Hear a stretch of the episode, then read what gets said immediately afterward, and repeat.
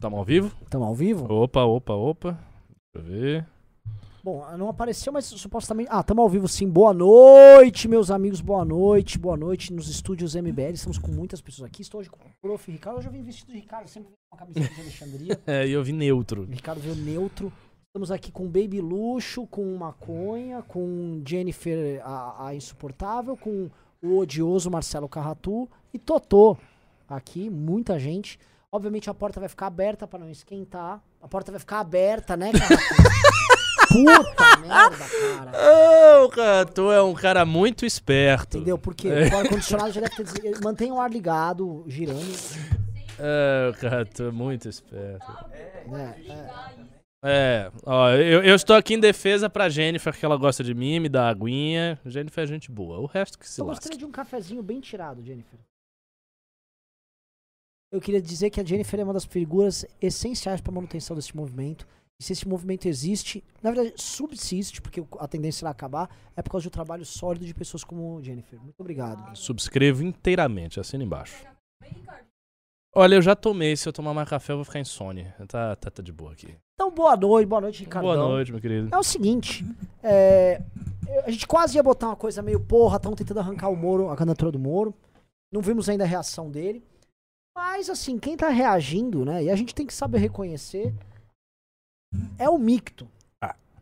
Bolsonaro tá reagindo e assim, eu acompanho no teu Twitter, você já vem falando disso, você já vem eu já até eu já até parafraseei você já em um vídeo no YouTube. Mas há uma tendência, por enquanto leve, mas há uma tendência, Uhum. subida do Bolsonaro nas pesquisas. E uma, vamos dizer assim, o, eu não sei se ele bateu o fundo dele, porque o Bolsonaro sempre surpreende, mas assim, ele parou de, a rejeição dele parou de subir. Uhum. Isso foi uma coisa. Segunda coisa, o Bolsonaro foi hoje no BTG Pactual, e aí eu vi algumas pessoas escrevendo, dentre elas a Vera Magalhães, mulher, empática, pró-vacina, defensora da democracia Negra. negra, mulher negra. E a, e a Vera tava narrando as aventuras do Bolsonaro no BTG. Ele chegou.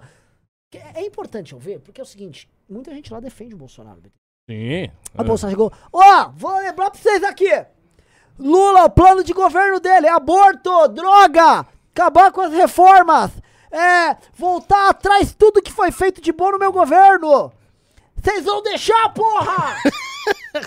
Sempre uma argumentação sutil e cheia Isso. de Mas delicadeza. disse que ele tava, assim, energético Uhum. e mais. Ele É, ficou. Aberto, aberto. Abre a porta! Abra, abra. de- Deixa aberto. Aberto pro vento vir. É, se vocês estão fazendo barulho aí fora, parem de fazer, É. porque a gente tá com calor. Gente, sem, sem comentários É, polêmicos. pelo amor de Deus.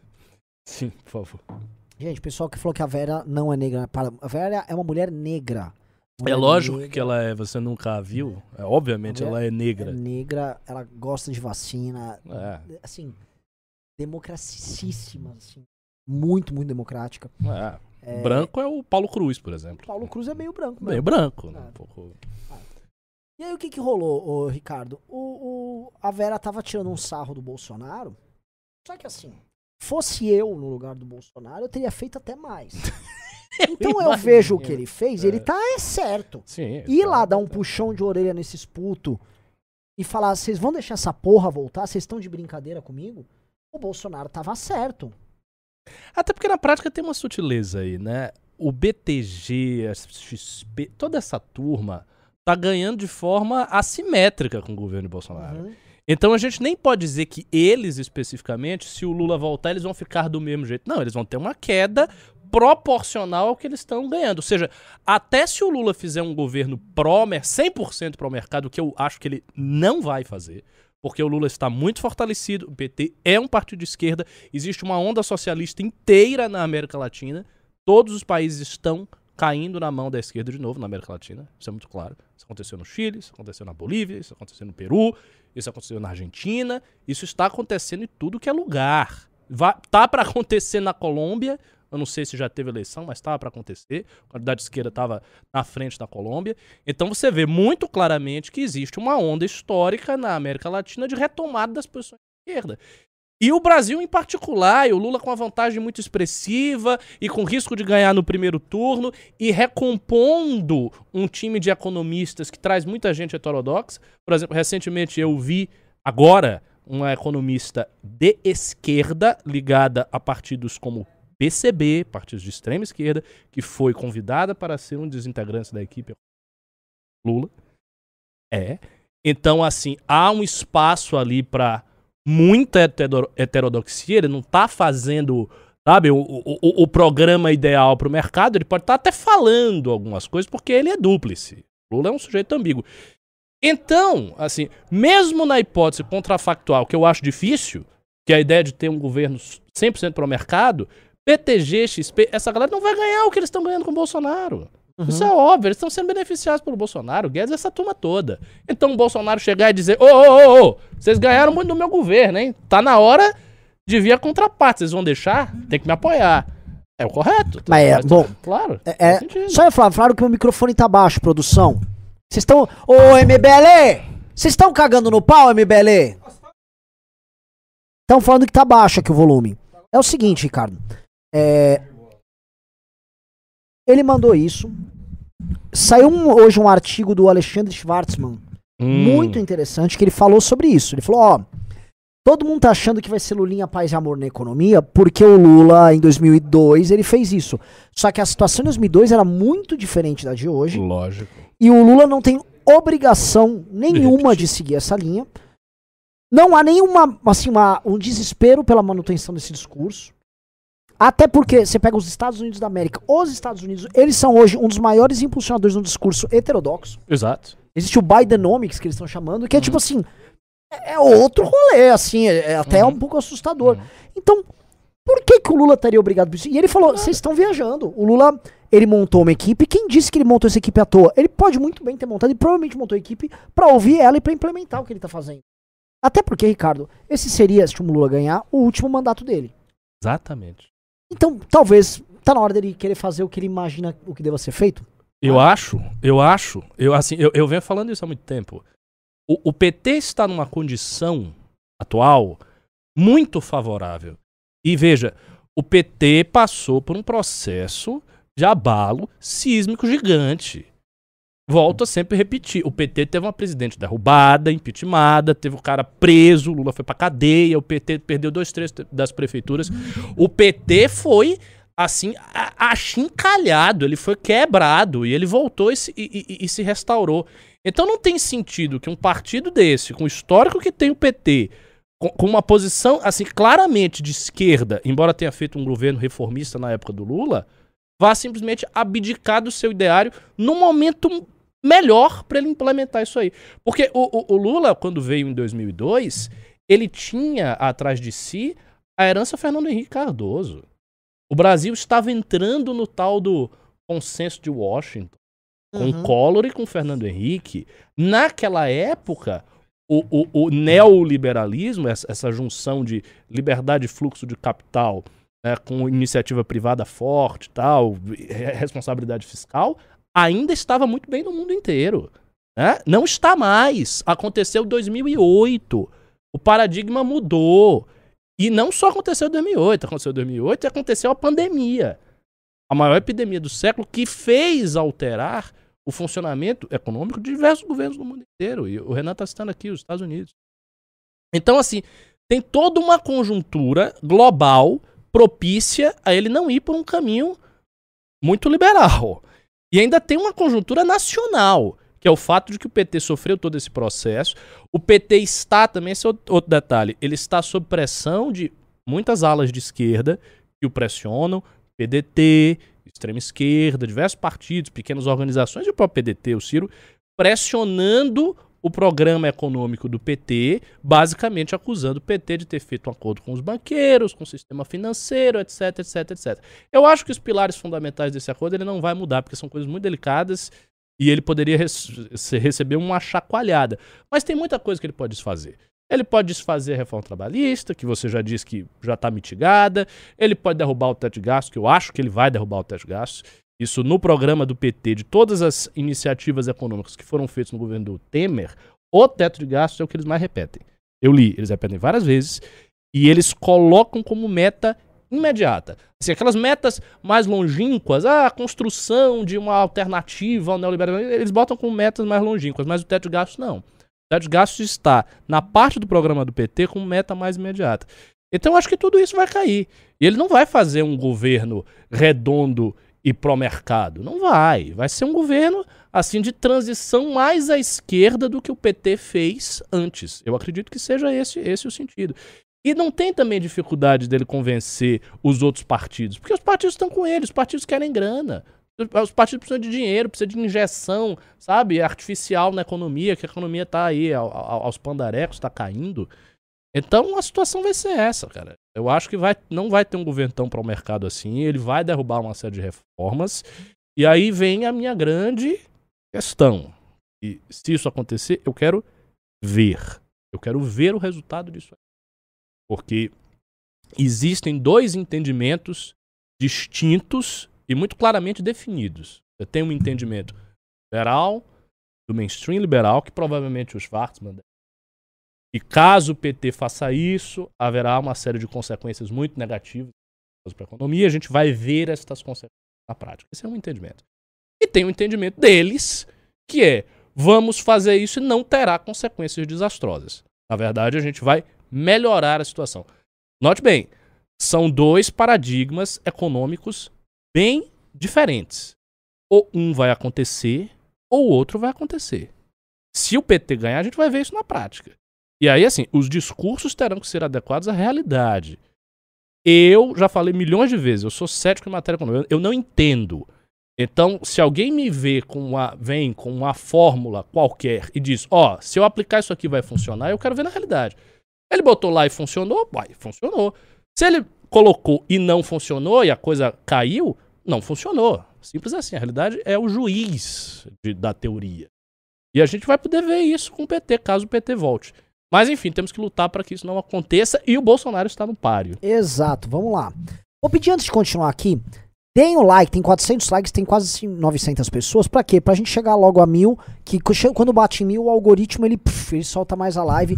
Truques que aprendi no YouTube. Então, dedo no like, Vamos fazer esse like voar pra gente fazer essa live hoje bater umas 1.800 pessoas, tá? Agradeço o pessoal do canal de cortes, tá ajudando a divulgar o, o, canal aqui. Aliás, digite 1 se você já conhece o canal amarelo, o canal de cortes, e digite 2 se você não conhece, tá?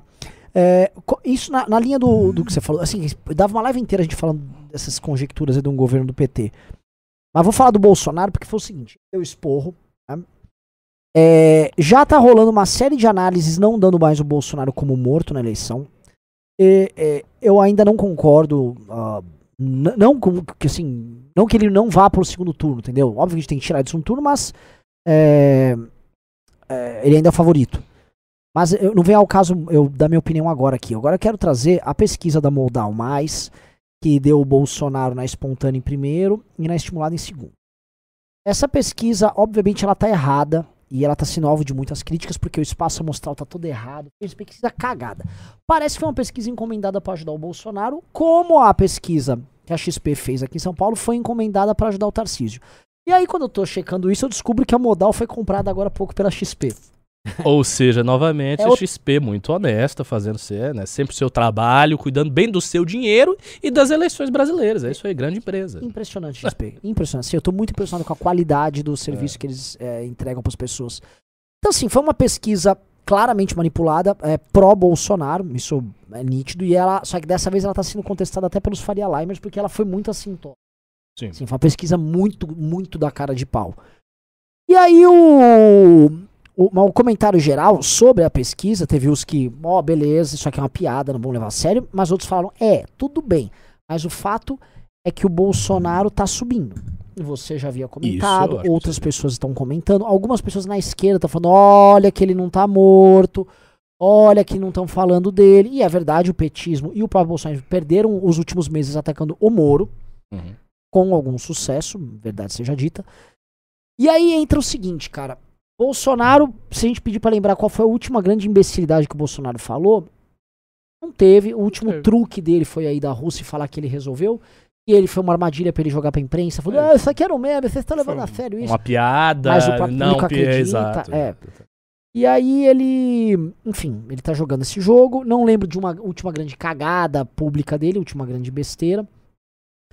E aí me parece que aquela estratégia que a gente comentou aqui de em um lado, eles neutralizam o Moro pro Moro não crescer na classe. e no outro ele tenta angariar voto dos mais pobres, pode ser que ela esteja funcionando. Eu vi um- um- uma thread que você tava ali comentando que era daquele Boscardinho. Twitter, Hum. onde ele falava, é, olha só, o, Mo- o Bolsonaro tá perdendo pro Lula mesmo no Nordeste, no Ah, Sul ele sim, tá sim, ganhando. sim, sim, sim. É, ele tá ganhando do, do, do, do- Bolsonaro tá ganhando do Lula no sul. Do Sudeste tá, tá perdendo uma por pouco tal.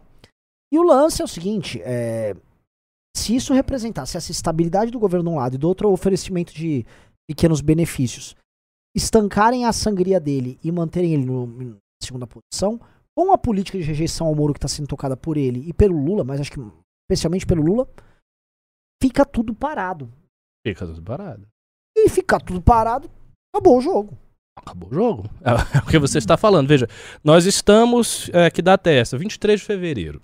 A gente está no final de fevereiro, aí vai ter março, abril, maio, junho, julho, agosto, setembro, outubro. Nós temos oito meses. Oito meses não é muita coisa. tá? Não é muita coisa. A gente tem oito meses para reverter esse cenário. Porque no cenário que hoje está dado, é o que você resumiu. Bolsonaro entendeu qual é a estratégia eleitoral dele e ele está seguindo a estratégia. E ele foi beneficiado por algumas circunstâncias. É, Não levem a mal que eu vou dizer isso aqui. É, o Olavo faleceu. Para Bolsonaro, do ponto de vista da posição política dele, eu acho que isso foi benéfico. Por quê? Porque enfraqueceu uma ala que era importante, que exercia pressão sobre o governo, pressão ideológica sobre o governo, para que Bolsonaro e seus tomassem certas decisões, falassem certas coisas, se posicionassem em certos temas. Então você tinha uma pressão ideológica ali em cima do governo, compelindo o governo a fazer XYZ. Agora essa pressão foi muito enfraquecida. E isso é benéfico para o Bolsonaro, porque ele fica com menos pressão sobre ele, tendo que se posicionar menos nessa questão, nessas questões ideológicas. Ele tá quieto, ele não tá, como você falou, ele não tá fazendo cagadas, ele não tá entrando em grandes polêmicas, ele tá sossegado, ele foi lá pra Rússia, criou esse mise-en-scène, mas não foi algo que o prejudicou, de maneira nenhuma. Houve um prejuízo objetivo por nada do que ele fez na Rússia. Então, quanto a isso, ele tá ok. Eu acho que ele consegue passar, por exemplo, março, abril, maio, sem entrar em grandes polêmicas. Ele pode fazer isso. Pode deixar o repertório de polêmicas dele para depois. Se ele tiver que atacar o PT. Ele pode ficar sossegado. Enquanto isso, ele vai oferecendo uma série de benefícios para o, o povo. Porque é muito simples. O, ele não tem. Veja, o Bolsonaro não tem, ele próprio, nenhum tipo de responsabilidade quanto ao erário público. Ele não é um cara que está preocupado, não, mas o que, que vai acontecer? Foda-se o que vai acontecer. Que, que a gente vai ver no futuro, meu irmão. Ele vai ter que se preocupar se ele for reeleito. Se ele perder a eleição, ele precisa se preocupar do quê? Ele não vai deixar isso pro outro, pro PT ou pro Moro, pro- pra quem quer que seja. Então não precisa se preocupar. Então ele vai tocando os benefícios, as pessoas recebem os benefícios. Houve um aumento do piso salarial dos professores, aconteceu. Houve uma reformulação do INSS que vai rolar, não sei se já, já ocorreu, mas ele prometeu. Tem a questão do Auxílio Brasil, que ele voltou a falar disso aí. E ele está seguindo um parâmetro que é basicamente o seguinte: ele bota um ministro do governo dele para falar de benefícios, faz uma propaganda oficial, que ele pode fazer quantas propagandas oficiais ele quiser, que atua como propaganda, tá? Pronunciamento oficial, mas é uma propaganda. Então ele bota lá, oferece o benefício, fica quieto e vai caçando o voto do pobre. E ele não precisa, veja, ele não precisa, neste momento, virar 10% de voto. Ele não precisa fazer isso. A única coisa que ele precisa fazer é assegurar que ele vá para o segundo turno. Porque o que o PT e o Bolsonaro querem definir, e eu acho que isso vai ser. Se eles forem para o segundo turno, isso vai ficar muito definido. É o seguinte: o que é que é mais forte no Brasil? O antibolsonarismo ou o antipetismo? Vai ficar claro. Porque eles indo para o segundo turno, fica claro. Ou é o antibolsonarismo ou é o antipetismo. E aí a gente vai ver o que, que prevalece na verdade. Eu tenho minha aposta. Eu acho que se Bolsonaro for com Lula no segundo turno, ele vai perder. Pra mim, o momento histórico não é o momento do Bolsonaro ser reeleito. Não vejo ele fazendo isso. Ele, acho que ele pode gastar os tubos e tentar conquistar voto. Não vejo. Pra mim, o candidato, é uma, assim, uma resposta absolutamente sincera, o candidato que poderia sacudir o Lula efetivamente no segundo turno é o Moro. Porque, veja, o Moro está distante do Bolsonaro ainda. E a gente espera que ele suba, mas ele está distante. Só que se ele fosse pro segundo turno, essa coisa de ah, os bolsonaristas não votariam de jeito nenhum. Ah, eu acho que é falso. Eu Ah, acho que votaria geral mesmo. Votaria, porque, amigo, Chegou o Lula. A galera não ia se prender, porque hoje os bolsonaristas se prendem. Ah, mas o Moro foi traíra, saiu do governo, não sei o quê. Tem essa, eles se seguram para estar com o Bolsonaro. Mas essas, essa, essas justificativas elas são muito fracas perante a ideia que vem o PT e o Lula tomar o Brasil de volta. Isso é muito forte. Então eu acho que o Moro teria o voto majoritário dos bolsonaristas, viraria tipo 90%, 95%. Ele teria os votos que ele já tem. Ele teria uma parte ali de votos de centro, estilo a lá PSDB. Então, assim, ele conseguiria juntar um bolo de voto que talvez fosse, se ele fizesse uma campanha muito agressiva no segundo turno contra o PT, talvez fosse suficiente para ele ganhar do Lula. Então, a situação, para mim, é essa. Se o Moro não for, vai o Bolsonaro pro segundo turno, e o Bolsonaro vai acabar perdendo e é PT de volta. É, o Moro obrigaria o Lula a ter que fazer uma campanha sobre 2016. Exato. Ou seja, é, um, é como se rebobinasse a fita, voltasse no tempo e não houvesse governo Bolsonaro. E o Bolsonaro, num segundo turno contra o Lula, faria com que o tema fosse uh, o debate de hoje. É, favorece o Lula. Exato. Tanto que o Lula, quando fala do Moro, ele volta no tempo. Obrigado, voltando. Porque claro. ele, ele, usa o Moro para tentar limpar a própria história. Sim. Aí entra o ponto que eu falei na live de hoje à tarde com o Beraldo, velho. O, o Moro tinha que fazer uma campanha inteira, muita agressividade. Essa campanha é muito assertiva. É, ele, te, ele tá tendo momentos, né? Tá tendo momentos. Então, Mas é, teve... são, teve uma participação é, na cara. É, são picos Mas assim, olha o que fizeram com o cara hoje, ele não... Ele não re... é. Aí saiu umas matérias, saiu uma matéria no Metrópolis hoje. É, é, Moro pretende... É, assessor de Moro fala em desistir da candidatura. Como é que é péssimo. Assim, eu é conheço é o cara, ele não, ele não falou isso. Mas assim, ficam criando um clima, tipo, ele toma uma porrada, vem uma matéria que ele vai desistir da candidatura. Toma uhum, outra porrada, uhum. ah, ele tá brigado com o partido. Isso vai dando a candidatura é, do tá cara. Tá minando o trabalho. Tá é. minando. E eu acho que o que mina mais é ele não tá subindo clara. E a gente vai ter mais pesquisas aí adiante, a gente vai ver isso.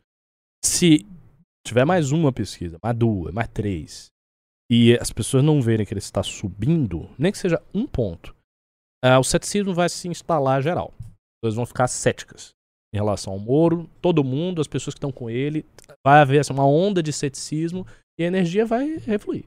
Eu acho que vai fluir. Ele tem que subir.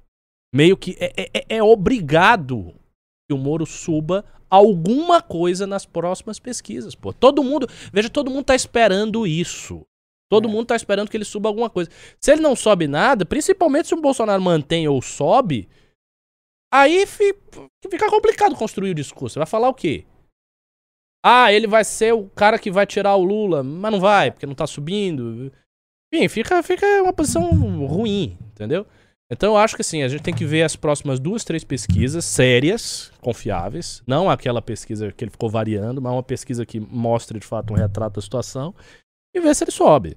Se ele não subir, vai ficar atrás.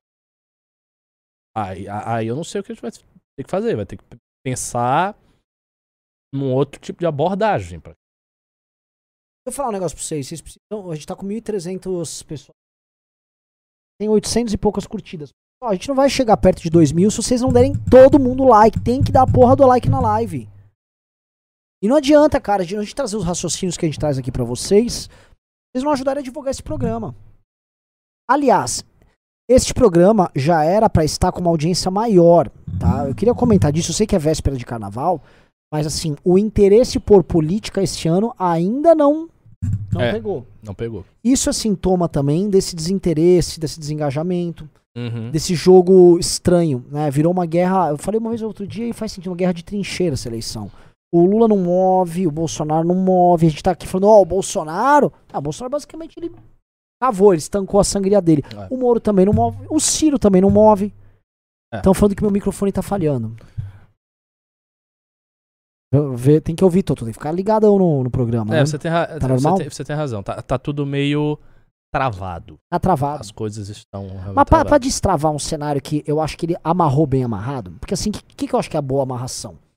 A gente tem uma imprensa e não tá fazendo campanha pro Lula. Mas o que ela faz, ela legitima o Lula. O Lula é um cara legítimo. E isso já é fazer campanha. Lula está dentro da democracia com qualquer outro candidato. Isso. O Lula. Quando ele, na verdade, é um ladrão que foi preso. Ve- Veja bem, o cara estava na cadeia. Não é, não é uma, uma bobagem. As pessoas estão. É isso, as pessoas encaram. Não, o Lula é um político. Não, o cara estava preso. Ele estava preso. Ninguém, ninguém que está na disputa estava preso. Sim. Nem o Bolsonaro. O Bolsonaro vai ser preso depois. Bolsonaro nunca passou pela cadeia, nem o Moro, nem o Ciro, nem o Dória, nem o Dávila. Ninguém estava na cadeia. O Lula estava na cadeia. Quem é esse último aí? O- É. é lá, a, é uma coisa muçulmana aí. É lá da Espanha, né? É, As Moraes de é, Ávila. exato. O Ricardo tá confundindo as coisas aqui, nem sei do que ele tá falando. E o. O que, que eu sinto né, nesse jogo? Pra você quebrar, como tem essa amarração, imprensa amarrou, o cenário foi pintado, ficou tudo muito engessado. Alguém precisa quebrar essa ideia de que tem a, a polarização e aí uma terceira via pra vir. Primeiro porque não existe nenhum grande acordo da terceira via, que é aquela ficção que ficaram no ano passado, com reuniões e eventos públicos, que o Dória juntava com o Moro e sentava com o Mandetta. Aliás, Aí o você viu, ninguém, ninguém juntou ninguém ajuda. Ninguém tá, Tá, ninguém. todos esses caras, eles não estão tentando ajudar. Pelo contrário, eles estão tentando construir uma alternativa pra se compor com o Lula. Todos. Tirando o Dória, que quer se compor com ele próprio, mas o partido quer compor com o Lula. Aliás, temos uma aposta eu e você sobre como é que vai ser o PSDB no partido, É, no governo. é, no- eu lembro que você disse que o PSDB pode formar uma base Pode. do governo. Ó, sei. Alckmin já foi.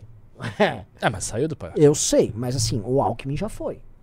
E se o PSDB perde São Paulo? Já parou pra pensar que se o PSDB perde São Paulo não tem sentido nenhum ele ser oposição? Primeiro porque ele não vai liderar nada. Ele não vai ter nada. Ele não vai ter nada. Então, às vezes, cabe ao PSDB virar um partido governista. É, assim, é, é, nossa.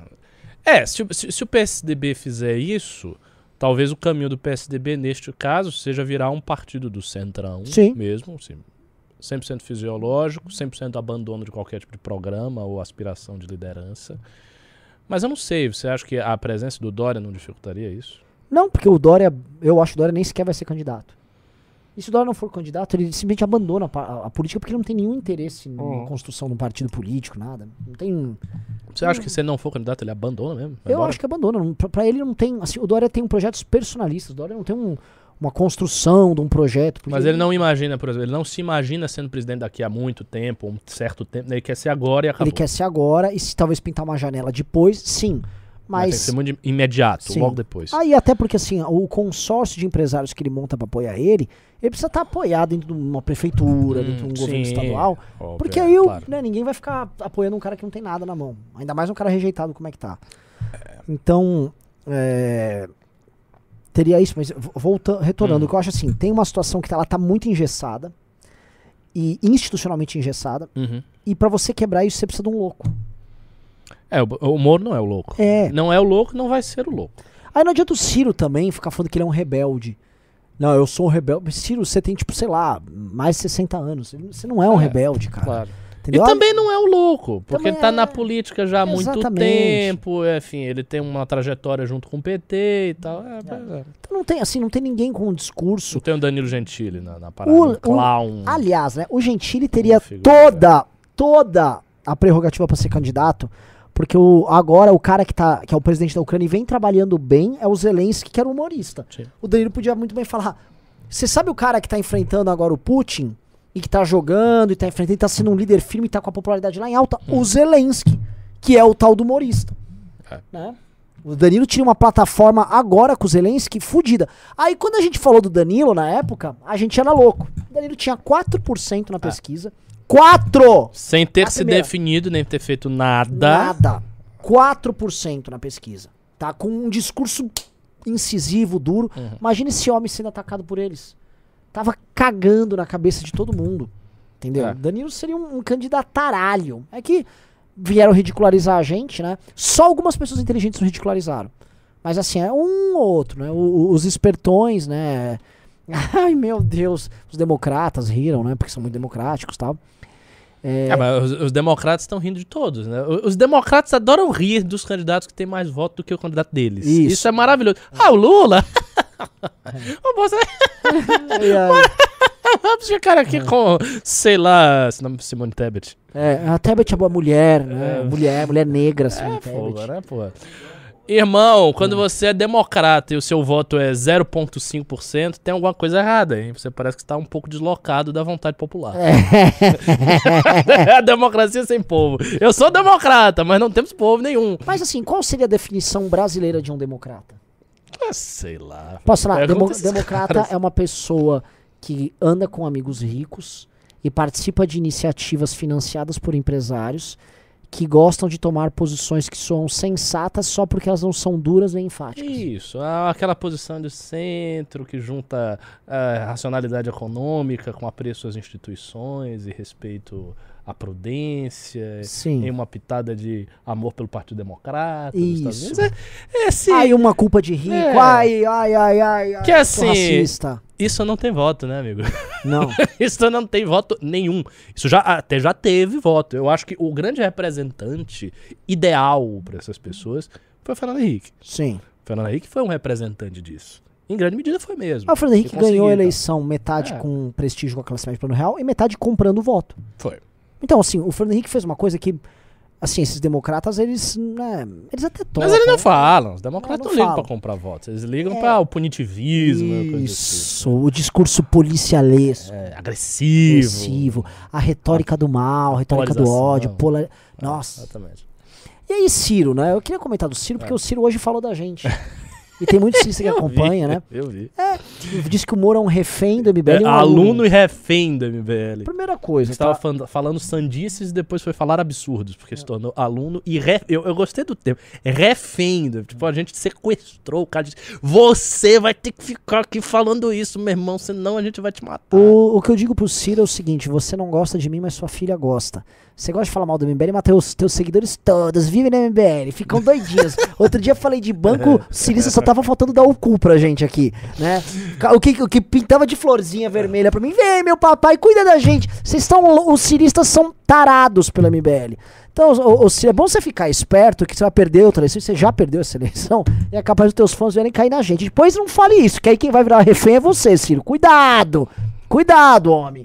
Olha, um- esse momento merece um corte, porque isso pode ser quase uma profecia, viu? É. Essas É. que- Todas essas questões econômicas que os ciristas se batem tanto, é, o MBL tem uma visão distinta, mas assim, é, nós não somos dogmáticos. A gente vai é, ajustando as coisas de acordo com a realidade. A gente vai vendo, pegando aqui ali. E não existe um programa inteiramente definido do MBL sobre todos os assuntos. Então, a depender do programa, a gente derruba aí uns fãs de Ciro de quem quer que seja. É. E o Ciro é o seguinte: ou ele vai agora pra ser presidente, ou vai ficar complicado. Ele vai esperar mais quatro anos pra ser presidente. Mas oito anos? Ele, ele quer ser presidente com quantos anos? 90? Sim, sim. Sabe? A oportunidade do cara é essa. É. E, e esse papo do que ele é o rebel- rebelde. E o Bolsonaro, assim, ele é muito deselegante. E ele já não é de hoje que ele é deselegante. A gente já deu um break nele. Quando ele foi alvo de uma operação escrota ali da PF contra ele, a gente foi muito correto. Eu lembro. Ele, quando foi com a gente, nem sei se ele se pronunciou, provavelmente não, com certeza não. É, agora, quando houve o negócio da- do, do Kim, esse ataque escroto, cancelamento contra o Kim, toda a turma dele tirou lasquinha. Foram lá tirar lasquinha. Né? Kim nazista, não sei o quê. Ah, foi o pessoal lá? foi, foi. Você sabe que o posicionamento dele sobre o Monark foi até bem Foi, razoável. mas algumas pessoas vieram tirar a lasquinha do Kim. O próprio Tico Santa Cruz, que é da turma deles hoje. Ah, lasquinha, ah, eu vi. né? Isso aí eu vi. E o. E aí passou é, é, um- esses dias aí e tal. O Ciro falou agora isso do MBL, né? Fez essa, essa declaração. E mesmo assim, eu fui lá e me posicionei, falei que ele foi, arqui- foi arquivado. Ou Aham, É, eu deu vi, eu vi. eu vou lá, defendo o cara, falei, pô, eu tô aqui sendo muito bacana com esse cara, quero que ele se foda, vai tomar no cu ele sua rebeldia aí, vai ser rebelde lá na puta que pariu. Olha, ser rebelde do quê, meu irmão? Tua família tá família de coronel lá na porra do Ceará há séculos. Sabe, conversinha também, sabe? Também, sabe? Eu, hein? É... Agora, voltando aqui, né? Vai falando assim, ah, pra também ninguém achar, ah, vocês estão mal com a campanha do Moro. Não, cara, não tô nada. É que eu acho o seguinte, o Moro tomou hoje uma porrada muito da escrota. Uhum. E ele precisa reagir. E qualquer reação que ele tem que ter não tem que ser uma reação by the book, não tem que ser uma reação esperada. Isso não é uma candidatura, isso é um movimento civil que ele tem que criar, cara. Falta brilho. falta, falta sangue na veia, falta isso, cara. Tipo assim, pô, tão tentando bloquear teus bem, velho. Eu dei um exemplo hoje na live de hoje à tarde. A XP armou uma pataquada contra o Arthur. Foi escroto o que eles Uhum. fizeram. O que, que a gente fez? Jogou o nome da XP na lama, Hashtag, hashtag, news, meteu a ação no foi, meio, né? o Rubinho pe- conseguiu uma liminar agora. É, claro. Tipo assim, a XP nunca mais vai brincar com a gente. É. Entendeu? Que é assim que se reage. Deu um soco, toma outro soco de volta e cala a boca. Lançamos a candidatura do Arthur pra governo aqui em São Paulo, vem uns prefeitos fazer almoço. É, eu ia citar esse exemplo. Mesma Entendeu? coisa. É. É assim, cara. Cutucou, pau! Toma de volta. V- vou avisar, estão tentando armar uma moção de repúdio ao Kim lá na Assembleia Legislativa de São Paulo. Eu vi. Já tô com a lista dos deputados estaduais, vamos avisar todo mundo. É ano eleitoral, Bonitão. Quer arrumar briga com a gente? Pode arrumar. Pode arrumar. Vamos, vamos explanar todos os teus gastos aí. Vamos na tua base eleitoral. Vamos pegar os escândalos de vocês. Então, assim, é assim que se reage, cara. Porque se você não reagir assim, ninguém vai te respeitar. Mas tem uma diferença essencial aí. O MBL foi forjado numa luta civil, inteiramente civil, que era contra o PT. E o PT utilizava-se de todas as armas possíveis, inclusive a violência física contra nossos integrantes.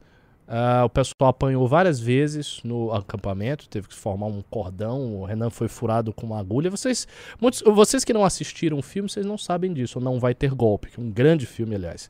Mas assim, a galera apanhou bastante. Não, não era só o Arthur, não. A galera antes do Arthur já estava lá apanhando, sendo furado e tal. Confusão generalizada, várias coisas. Marcharam de São Paulo até Brasília, fizeram muitas coisas. Enquanto isso, a Lava Jato estava operando e o Moro era juiz. E ele teve muita coragem, porque ele encarou um sistema de corrupção gigantesco e fez os julgados dele. Só que ele fez julgados.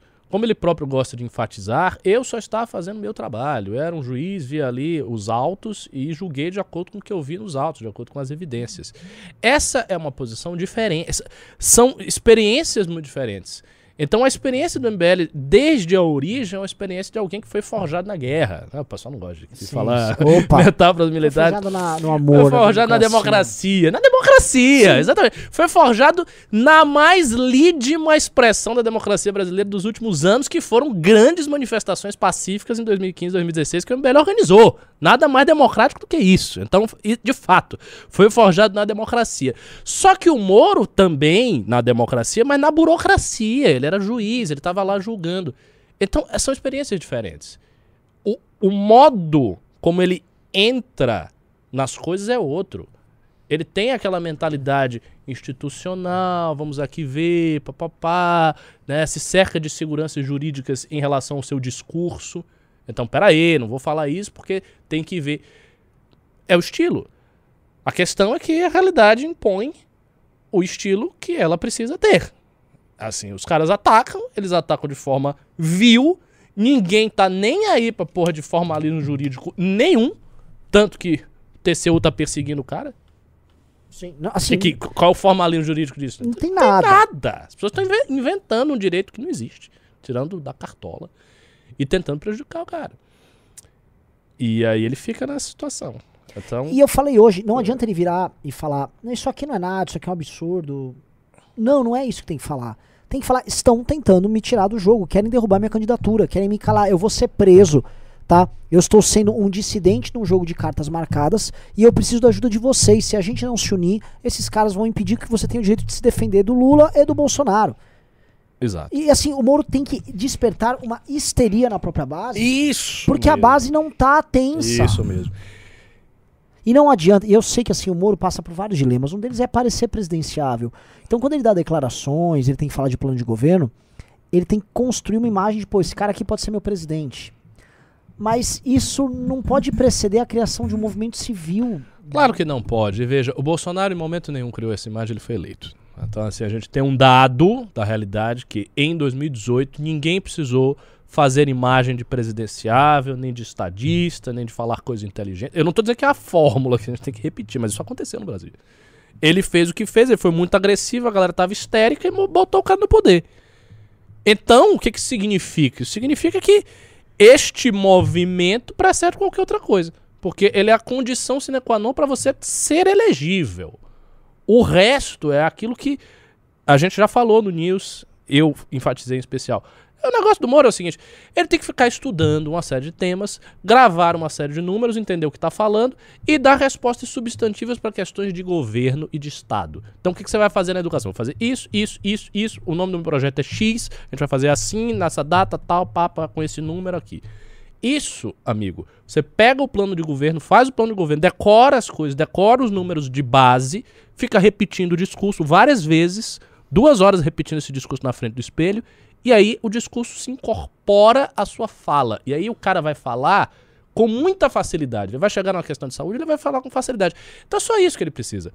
Tirando isso, que é um aspecto técnico e quase científico da, da performance dele, o resto é o que você falou. É agressividade, é histeria, é agonia. A base dele precisa ficar desesperada. As tiazinhas lavajatistas, tá? elas têm que ficar nervosas. Sabe o que, que tem que acontecer? A gente tem que receber os materiais das tias.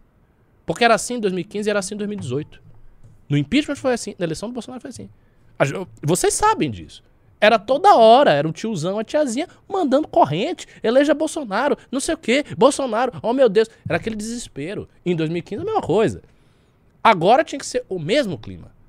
Todo mundo tem que. As pessoas que estão com o Moro têm que ficar nervosas. E ele tem eleitor. Porque veja, se o Moro tiver numa estimativa básica, 8%, eu estou botando para baixo, 8%, isso equivale a mais ou menos 8 milhões de pessoas. Dessas 8 milhões de pessoas, se ele tiver 1 milhão, que é 13, 15%, muito engajado, meu amigo, 1 milhão de pessoas engajadas faz um barulho assim que vocês não têm noção. A gente pegar a militância toda do MBL, tá muito longe de ter um milhão de pessoas engajadas, muito longe. E a gente faz um barulho. Agora imagina se ele consegue organizar um milhão, meio milhão de pessoas muito engajadas, muito agoniadas, em inumeráveis grupos de WhatsApp e de Telegram, isso, aquilo, perturbando os outros. Aí você cria um movimento. Aí você cria essa coisa. A histeria é importante. Por que, que a histeria é importante? Porque o histérico ele pode até exagerar, mas ele tem um medo que no fundo o medo dele tem um lastro real. Sim. Está acontecendo algo real. Mas, Ricardo, assim, é pra ter medo. É pra ter medo. O Moro pode assusta- ser preso mesmo. É. Não é? Ah, É. não, vamos falar aqui uma possibilidade que não existe. É uma Não, possibilidade existente, a- é concreto. O que assusta é que tudo isso está acontecendo e essa articulação que está sendo feita para ferrar o Moro é uma articulação tocada pelo Lula. Basta ver que foi um procurador do MP ligado ao PT que mandou uma peça pro Bruno Dantas, que é ligado lá no TCU ao Renan Calheiros e ao próprio PT. Aí o Bruno Dantas remeteu ao Aras, que foi nomeado pelo Bolsonaro, mas é historicamente ligado ao PT.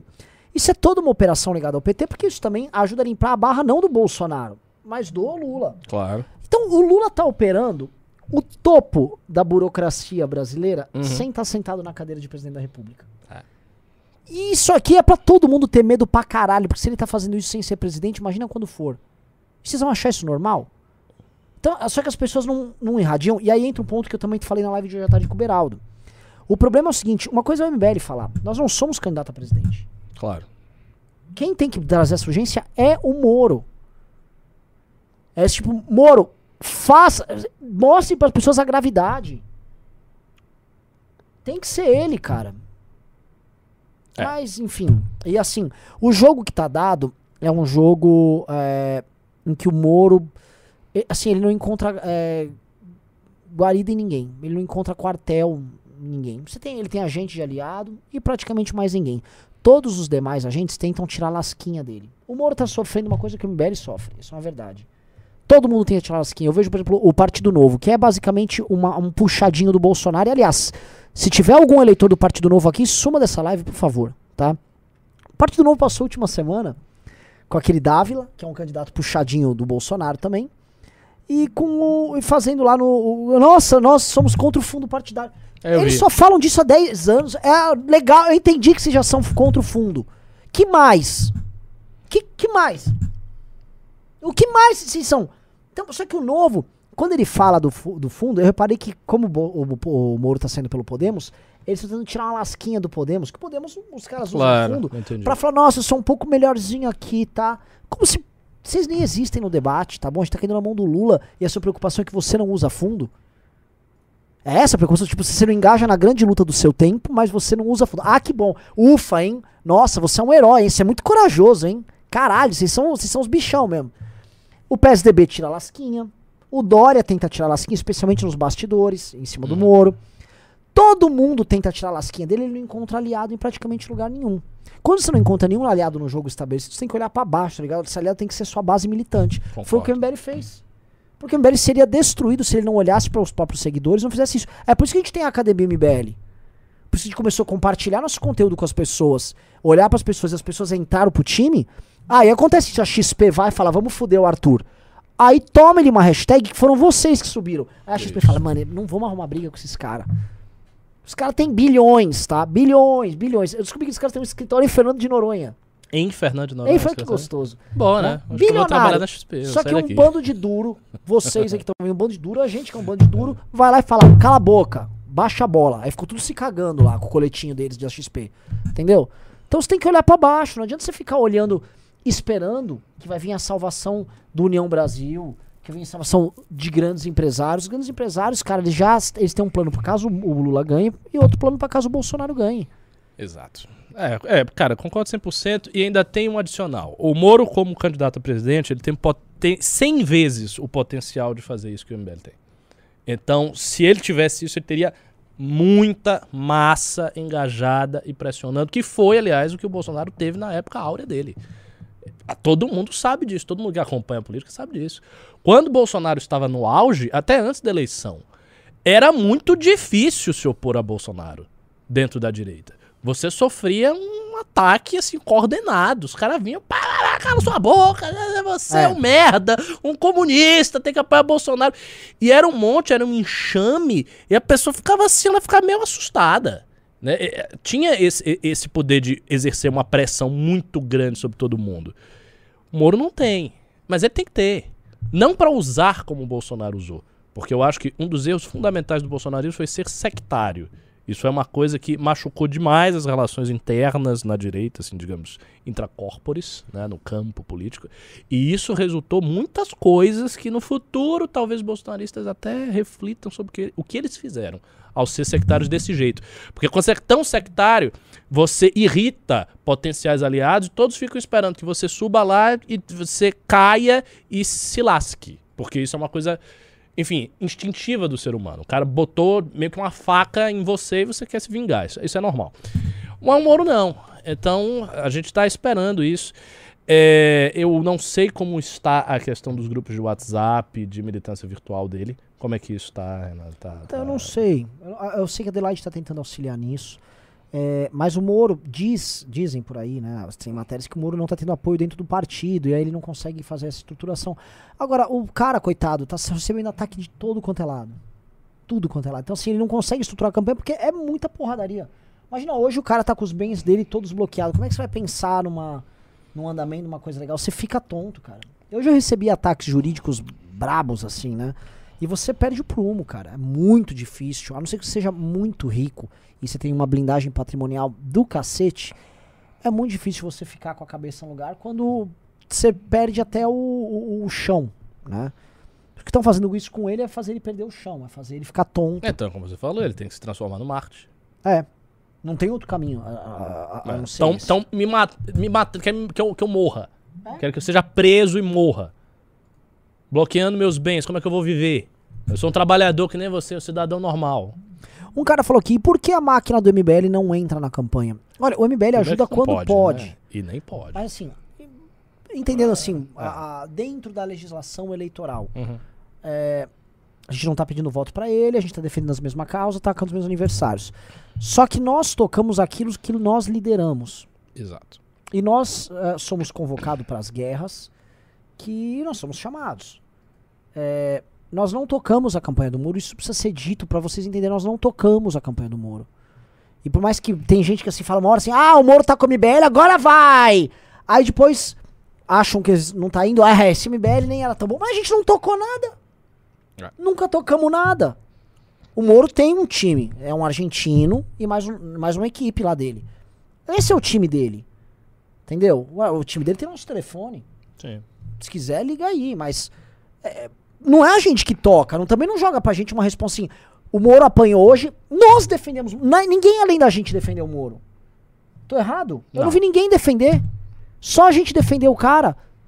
A gente tá aqui, as- basicamente fez live à tarde, fez vídeo.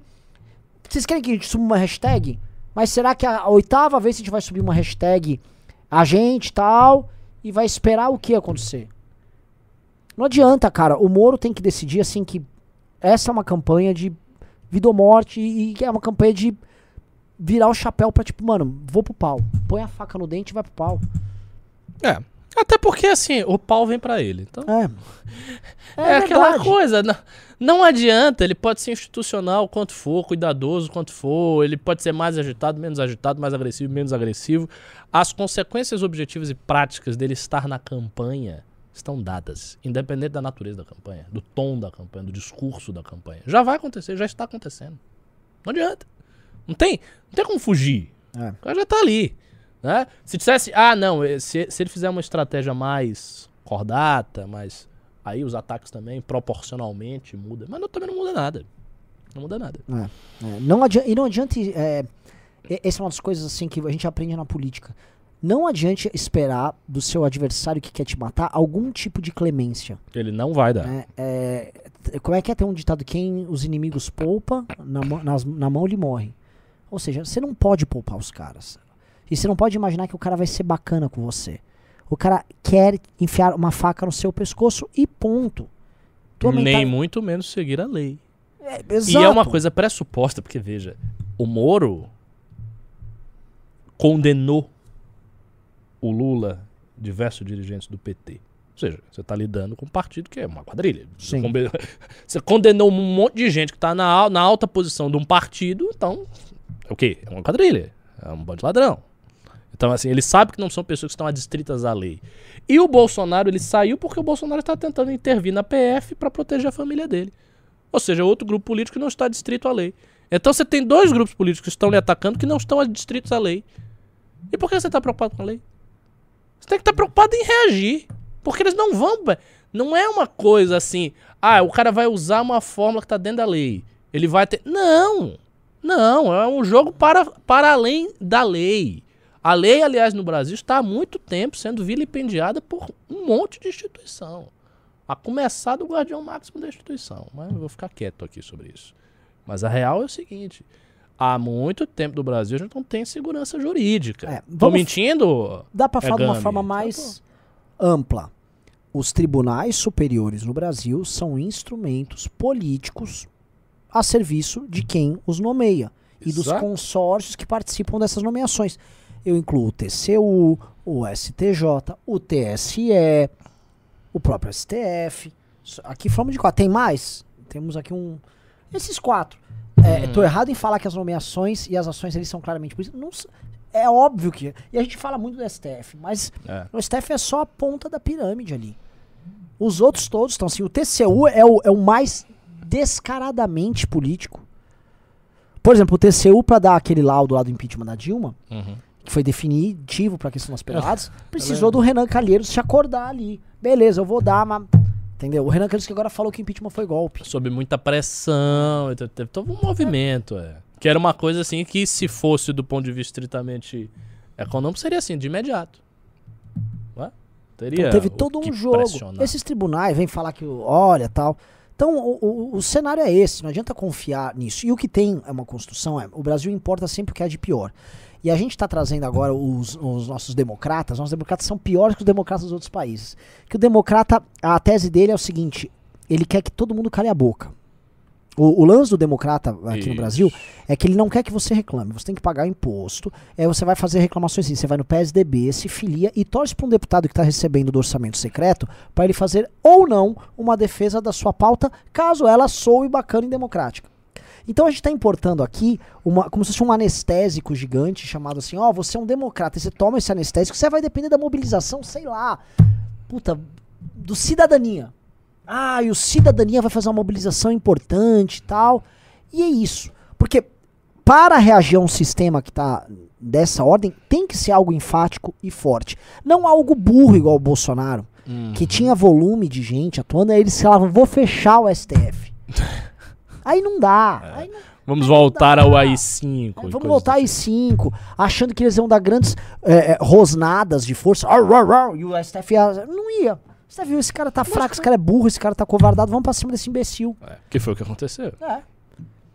E veja que a situação dele tá muito melhor do Bolsonaro, ficando quieto com o STF. O que, que ele tá falando do Exatamente. STF agora? O que, que a militância dele tá falando? Ele não tá falando nada. Os caras tão quietos, batendo no muro. Bate aí no muro, vai. Ó, você arranjou um novo alvo. Não, STF não, deixa o Alexandre Moraes sossegado. Bate no muro. Aí tá todo mundo feliz.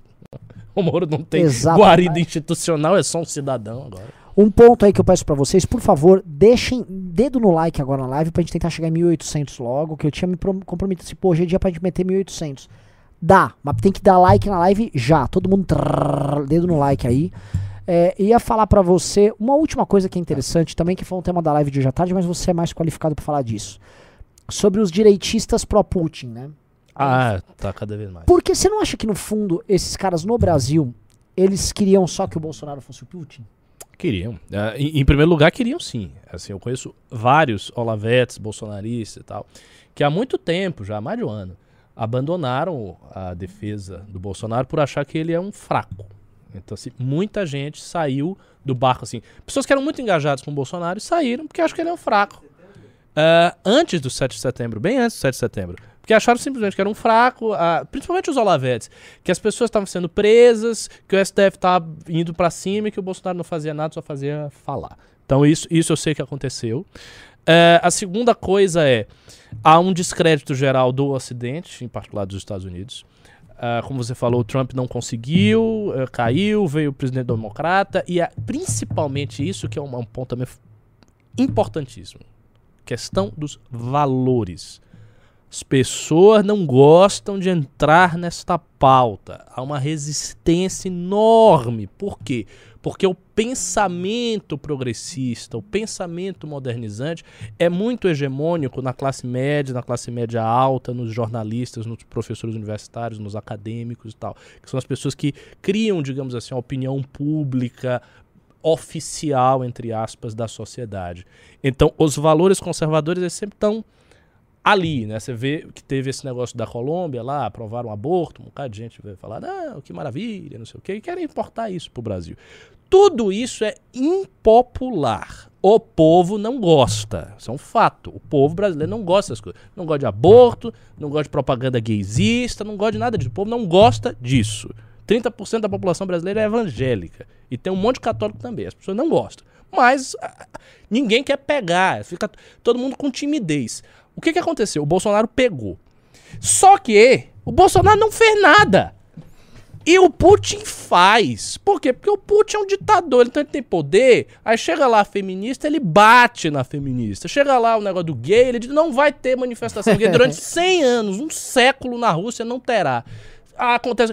Ele vai e ele executa isso. E o Putin tem um apoio oficial gigante Da Igreja da Ortodoxa. Igreja Ortodoxa. Metropolita Kirill tá aí falando que, ele- que a, a- presença do Putin é quase uma, uma obra de Deus. Sabe? Então, assim, ele tem um apoio da igreja, que é a igreja da Rússia, que é a igreja central da Rússia. Ele tem um apoio, sim, explícito da alta hierarquia dessa igreja. Então, é- basicamente, a posição do Putin é a posição de um czar. Ele é o czar. Óbvio. Ele é o czar. E ele tá sucedendo outro czar, que foi o czar vermelho, Stalin. Que, por sua vez, sucedeu os Romanov. Quer dizer, teve Lenin, obviamente. Mas, Mas, é a- isso. a mitologia dele é mais ou menos essa, né? É, é, É, o, é, é o claro. imperador, que é o Tsar, aí vem o, o, o grande império soviético e agora Isso. ele tá refazendo o império. Depois de um hiato nos anos 90 de fracasso. E aí, e aí vem a posição dos direitistas brasileiros. Os direitistas, eles olham a América, a Europa Ocidental e tal. E o que, que eles veem? Porque. E, é claro, a propaganda também aumenta as coisas. Mas o que, que eles veem? Eles veem putaria, é, é, é, é, gaysismo, abortismo, valores trans, não sei o quê. E, e eles não gostam, eles não têm esses valores. Aí eles olham a Rússia.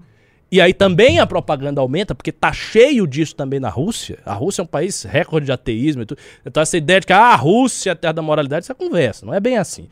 Mas aí o cara olha a propaganda e olha a ação do Putin e ele diz, não, peraí, aqui nós temos um líder conservador que está defendendo os meus valores. No Ocidente nós não temos isso, nós temos degeneração Então eu vou ficar com esses degenerados, esses degenerados se lasquem, eu vou ficar com a Rússia. Lembrando que o Putin é o cara que, quando falaram das mulheres da Rússia, falou: Nós temos as melhores putas do mundo. É, mas, É, é, o papo mas pro não- cara que é machista também isso não é ruim. Lógico, lógico. Ah, ele tá assumindo, tal. As piranhas deles são boas mesmo. É, o, o cara não fica incomodado com isso. Ele fica incomodado é com a outra coisa. É dizer, sei lá. Enfim, é, aí, até eu tenho que ficar sendo cuidadoso aqui. Pra você veja como são as Ah, coisas. lógico, tem um monte de democrata assistindo nosso programa, pronto pra É censurar isso. a gente. Mas vocês entenderam. Isso. a- A galera não liga. Por exemplo, teve uma. E eu lembro disso, teve um protesto feminista na Rússia que a mulher tirou os. Como toda. Como vá, toda, mas vários protestos feministas, ficou com os pés de fora. E aí saiu uma imagem que rodou o mundo inteiro, inclusive foi pro Brasil e rodou esses grupos olavetes bolsonaristas, que era o Putin lá da- dando uma olhada Ah, assim, bem é, clara nos peitos da mulher, tipo, não ligando e olhando pros peitos dela. Ah, a galera achou isso muito bacana. Porque se fosse um, um- um democrata, o cara no dia seguinte ele dava uma declaração oficial pra dizer que ele respeitava muito ah, o direito das feministas protestarem, porque isso era uma coisa. Você entendeu?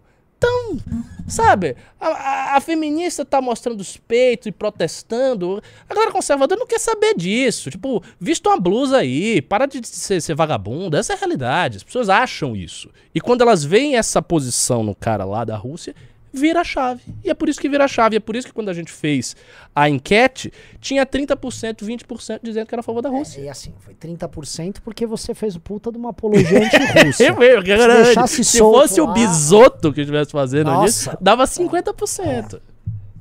Entendeu? Então, é, o que, que eu posso fazer? Bom, tá bem, tá bem interessante. Ô, diga, Tutu. O Bolsonaro leva a mulher dele lá e o Putin dá aquela olhada, né? É, que, que também provavelmente foi uma coisa que nem existiu, mas já criaram. Aliás, isso é outra coisa que o Bolsonaro também pega muito mal. Cara, recentemente o Bolsonaro foi chamado de corno. Sabe, circulou isso. Não, o Bolsonaro é corno. Pô, ter um líder, o líder é um corno, aí vai fica, fica ruim. O, o- o Bolsonaro não consegue passar a imagem de força que é a imagem que ele tem que passar. Porque foi isso que ele vendeu. Esse é o problema. Ele entrou na disputa com o STF, ele perdeu. Ele perdeu essa moralidade. E aí vem a questão. Se ele disputar com o Lula e ele perder, ele vai ter que criar uma narrativa. É claro, ele- eles vão criar. De uma grande conspiração do sistema, de uma mentira e tal. Ele não pode passar em nenhum momento que ele foi derrotado efetivamente. Porque um derrotado é um derrotado, cara. Um derrotado perdeu, um derrotado é um fracassado. Ah, mas o Trump é um caso também muito singular. E outra, se o Biden tivesse uma administração boa, eu acho que também esse trumpismo no Partido Republicano não ia estar com essa força toda. Porque não ia, não ia ter a liga, sabe? O Trump ia só parecer um cara que foi derrotado por um cara que está fazendo uma boa gestão. Portanto, nós, republicanos, precisamos nos reinventar e procurar outro. E o Trump, na verdade, ele tá se preparando pra ele ser candidato. Claro. E eu tô achando que vai ser mesmo. Eu tô E eu tô achando, eu achando acho que, que- ele vai ganhar. Eu acho que ele vai ganhar. Porque é. E o um, Putin ele- vai dar um sorriso daqui aqui. É. tá tudo bem redondo, né? E Tu eu, já pensou se o Trump ganha e ele, olha só, e ele tira as bases da OTAN, do leste? Enfrenta lá o Deep State, os rocks, tudo, e vamos tirar e vai e é tira. problema deles lá. Eles que se virem. Não, eu acho que isso ia ter uma consequência assim monumental pra todas as coisas. Ia mudar, a cara, ia mudar tudo. Ia mudar tudo. Isso, isso ia ser uma mudança assim de você ver de Ele é- pé. Assim, é, é muito louco isso aí. Agora, assim, eu, eu acho, honestamente, que se o Putin sair vencedor dessa disputa que a gente tá tendo aqui, ou seja, se ele continuar colocando a Ucrânia de joelhos e as respostas dos Estados Unidos forem. É, não, vai ter uma sanção econômica que, honestamente, foda Ele já tá com a China. É. E, e outra coisa, a Europa não vai poder ficar impondo sanção pra valer. Não, a Europa precisa de É. gás. Então, assim, se ficar por isso, eu acho que a ideia de uma América humilhada faz com que o Make America Great Again dele volte a fazer muito sentido. É, mas aí tem um, aí tem um pulo do gato. Porque numa situação dessa, o, o, o Great Again vai ser um Great Again Entendi. a la Reagan contra a Rússia impondo um poder global americano, ou vai ser um Great Again isolacionista? Porque, porque isso é uma coisa também complexa. Porque veja, se o, o- o Trump sobe lá e ele tem uma posição de reduzir o peso militar dos Estados Unidos no mundo, ele não tá falando, em- ele não tá fazendo nada de great again. Ele tá basicamente assumindo, olha, nós somos uma potência em declínio, a gente não tem condição de manter isso Mas aqui. vamos ganhar um dinheiro enquanto isso. Vamos Fazer um recuar. Isso não, isso não tem nada de great again. Great again, meu amigo, é você botar. se- veja, se você é um império como os Estados Unidos, o que, que é great? Great é você ser um império. Mas não é isso? É você botar mais base, você ter mais força, é você dizer pra Rússia, fica quieto e sai daí. Mas, mas, Ricardo, é isso, é vamos lá. Tem um ponto aí, esse, esse assunto é bem, é bem legal. É, os Estados Unidos já estão meio que cercados. Eu, eu vou te falar porque eu vejo isso. Eu nunca vi um avanço tão grande da China, como está acontecendo agora, sob o silêncio dos Estados Unidos. A Argentina ter caído na mão dos caras, e ela caiu assim, a Argentina não é que ela virou uma parceira da China, isso todo mundo é. Ela entrou na rota da seda. Ah, quem vai cuidar dos investimentos em infraestrutura da Argentina, que é um país que está descapitalizado, é a China. E, E vai China- acontecer direto aqui na E aí, e, e se o Lula ganha e topa jogar junto? Eu acho que vai. Então, aí os Estados Unidos ele tá começando a se isolar, porque a China tá conquistando a África. É. A China vem pra América Latina, já tem a Venezuela, tem Cuba que é aliado histórica. Capitalizados, com grana, dando acesso para outros mercados. Aí fica a Europa cercadinha lá, toda cheia de divisões, e os. Estados Unidos É. todo cagado. E aí? Você tem basicamente a América do Norte, Estados Unidos, Canadá. Canadá que é uma espécie de quintal dos Estados Unidos, com todo respeito aos canadenses, mas enfim. Você tem a Europa Ocidental e o resto. E, aí e o resto é muita coisa. Aí você tem os aliados assim. Turquia, ninguém sabe. Turquia tem uma posição ambivalente. Eles têm o projeto neo-otomano deles com Erdogan, mas tá também com dificuldade. Mas ora pende para a Rússia, ora pende para o Ocidente, é, um- é incerto. A Índia, que é profundamente contra a China, por razões óbvias, eles têm conflitos militares, inclusive, ali na região. Então a Índia se torna um aliado mais de peso ainda para os Estados Unidos, vai ter que tratar pão de ló. E eles não vão fazer nenhuma pressão efetiva no Hindutva com avanço contra os muçulmanos e tal. O Hindutva eu acho que vai ter muito mais força.